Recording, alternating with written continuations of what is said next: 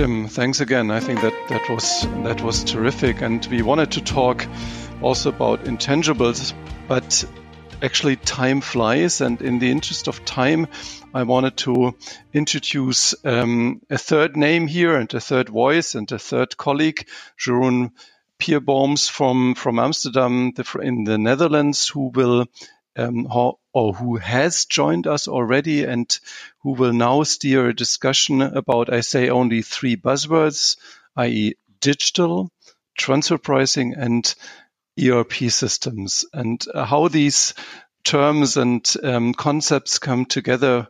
Um, will elaborate on. Yeah, thanks, uh, Lawrence, um, and thanks. It's great uh, that I could join uh, today's session. Um, as uh, outlined by you, I'm a uh, partner in the Dutch Transfer Pricing Group. Um, and uh, the reason I wanted to talk today a bit more about um, digital solutions and transfer pricing is that um, a couple of developments are going on um, in, in, say, on one hand, the tax arena, and in the other hand, the business arena that really drive at this moment uh, of time uh, the momentum actually for for for tax professionals um, inside and outside the business to to really get uh, connected on on any changes um, that are happening in the ERP landscape. So um, maybe as, as we all know, uh, the, the, the, the, tax world is changing uh, and is um, driven a lot by uh, digitalization. So uh, great examples of that are like, for example, um, the uh, the e audits that we see more and more happening, um, tax authorities um, really getting access to systems um, by just plugging in. So that's happening in Brazil. Uh, we see the SAF-T rules, uh, the standard audit, audit files of tax uh, requirements in, for example, Portugal and um, and Spain, whereby um, there's a need and a requirement to, to almost on a um, uh, online, or I would almost say um, uh, weekly basis give access in, into, for example, your invoicing streams, etc. So a lot of drive in the tax world around um, getting uh, way quicker access to uh, to companies' data um, and getting stronger control around uh, what a company is doing. Um, having said that, uh, more important maybe at this mo- uh, time is that uh, actually there are huge developments going on on the um, on the business side, and with business I mean actually uh, outside consultants providing um, uh, the ERP system. So, for example, uh, we all are familiar with SAP, and SAP will stop uh, supporting their um, EC6, ECC 6 solutions by 2025, um, which be, means basically that uh, companies are have uh, are required, um, and there's sort of a mandatory upgrade to uh, S4 HANA.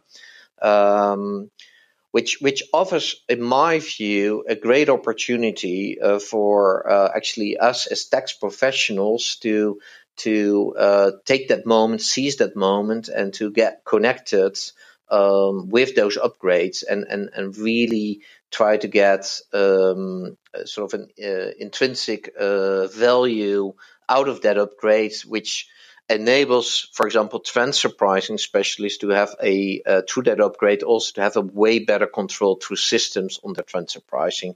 Another example which may be interesting is is the fact that Oracle uh, Salesforce is not no longer um, gets a commission um, if sales are not uh, cloud solutions. Again, a really good example, in my view, that that had the outside um, world providing these uh, solutions to to to to business is really driving um, uh, a change and a requirement for um, yeah, uh, the IT people, the business people within uh, the companies to to um, to um, to jump on that.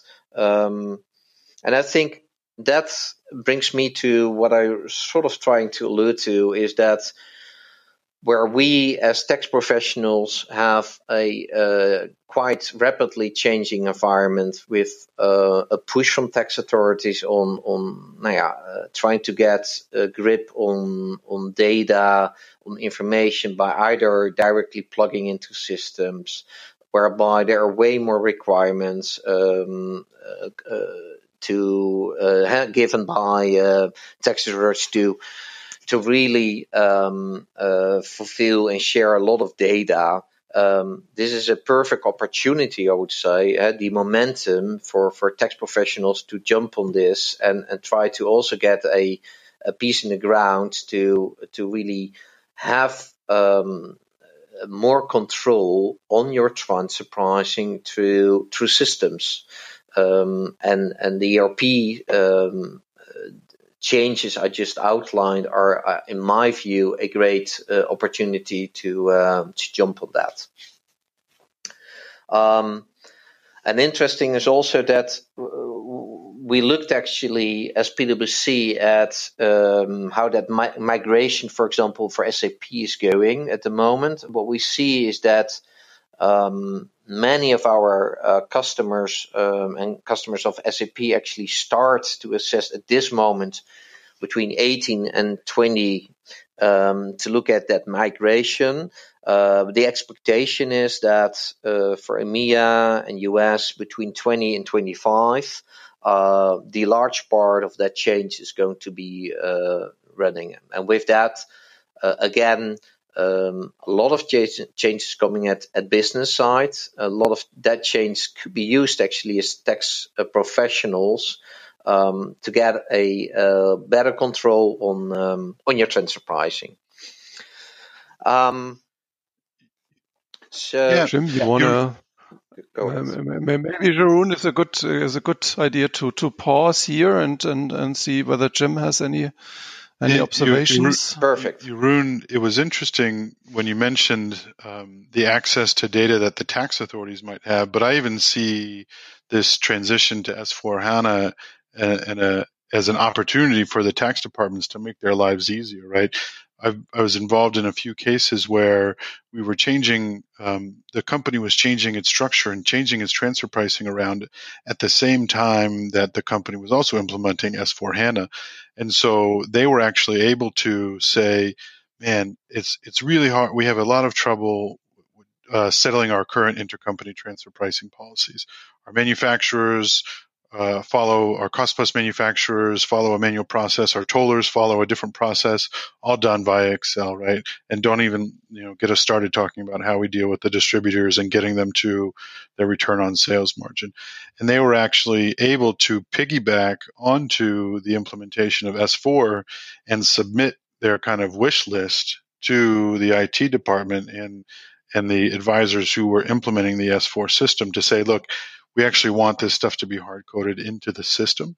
And it's good and, and they estimated it was going to take a, a, huge amount of work out of their daily lives of just administering their intercompany prices and allow them to kind of focus on more value added more interesting uh, topics for the company. So i think this this is a good example for to, to me of saying the transition to s4 hana also is a really good opportunity for tax departments to simplify their lives because that is the easiest and best time for companies to try to, uh, if they're going to try to automate transfer pricing, uh, going through an ERP change, it's 10 times easier to implement um, automation into the process than trying to implement it after the fact, after the ERP system has already been um, already been implemented. So I think this this change from S4 to S4 HANA and, the, and the, the, the, end of support for prior versions in 2025 it's a huge cost to companies, but it sounds like it's going to happen, right? And so I think from a tax department perspective, it presents a great opportunity to try to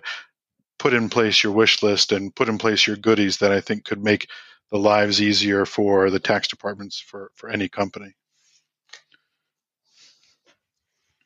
Yeah, and I, I think you put it very well there, and that's exactly the the point. Huh? The momentum is there for for for the uh, for the tax people to jump on that. Um, I guess you mentioned already um, the fact that it would reduce a lot of uh, costs. So there's also a business case, I would say, uh, from a tax perspective for that. Uh, but but um, moreover, uh, important pointers indeed are uh, getting better control on your transfer pricing. Have a because this upgrade you were having a seamless amount of information. So there's a uh, opportunity to timely intervene uh, into your transfer pricing. Uh, I guess single source of data uh, is uh, definitely uh, a huge advantage. but apart from that, also in my view, a way better um, and clearer audit trail. So um, I, I, couldn't be agreeing more with you, Jim, that um, uh, this is definitely the momentum for for for the tax people to uh, to as you said it rightly uh, to put out their goody uh, goodie uh, wish list. Yes, and I guess um, why um, I think apart from the fact that um, uh, business is um, is sort of coming here with with the, the upgrades. Um, the other point I started with is um, that there are obviously a lot of uh, requirements by tax authorities. So um, the pointers you just alluded to are the pointers you you want to be focusing in the future because there are a, huge amount of increasing data requirements by tax authorities. If you look at the examples I just already gave about SAF-T, but also um, tax developments as ATAD uh, throughout uh, the world, a lot of unilateral measures are, are put out by tax authorities. Uh, the the drive uh, to have a control uh, to be able to monitor uh, in a timely way uh, your transfer pricing is more than ever there. Um, and as I started with, um, ERP is obviously a great digital solution to to do that obviously not every company is is uh, going to uh, go through that type of change or upgrade or using um, uh, those type of advanced ERP systems, uh, but still. Um, the the needs as a tax department and tax professional to to push for digital solutions, even in a simpler way, and, and whether or not that will be Excel, Alteryx, or other forms uh, would, in my view, still be uh, should be there. Um, and that's also the the message I wanted to to sort of bring across in this um, podcast is to really uh, seize the momentum, uh, driven on one hand by uh, the tax requirements, but the other hand also uh, the fact that there are upgrades required on the ERP system to to uh, be able and to um, enhance your capabilities as tax department to, to get your control and monitor policies in place uh, on your transfer pricing. Great, Jeroen. A number of really terrific points. I mean, there's there's a song by Tracy Chapman. I mean, if not now, when then? Yeah, I think that that that, that indeed came to my mind when when I heard you speaking about the momentum we have already. And and the second aspect you you mentioned, which was also very clear in the conference. I mean, it's also about the ability of the tax departments to really to drive these. Um, these um, new de- developments and and that I mean that very kind of practically on on the ability and also the personal uh, knowledge of the people and we have the same kind of topic you know how do we find and train our people to get really um, into these new themes. I think we have a f- completely new new profile also of members of, of our profession and of of the tax departments, and that in addition is in kind of one of the challenges we have. So much, so much from my side. Jim, any additional comments, topics, questions to Jeroen? Thanks again. No, Jeroen. I think I think Jeroen, you wrapped it up really well there when you said, you know, I talked a lot about SAP, but this applies across the board. You don't necessarily, um, you know, if you're not tied to SAP, but the, the points are all still valid and relevant for companies with 10 different uh, ERP systems or multiple instances of ERP systems. Uh, it's something that I think every company could think about and should be thinking about, and how they might um, take this as an opportunity to get out in front of the way they they are are managing their transfer pricing, and also how they're going to be postured in the event of an audit.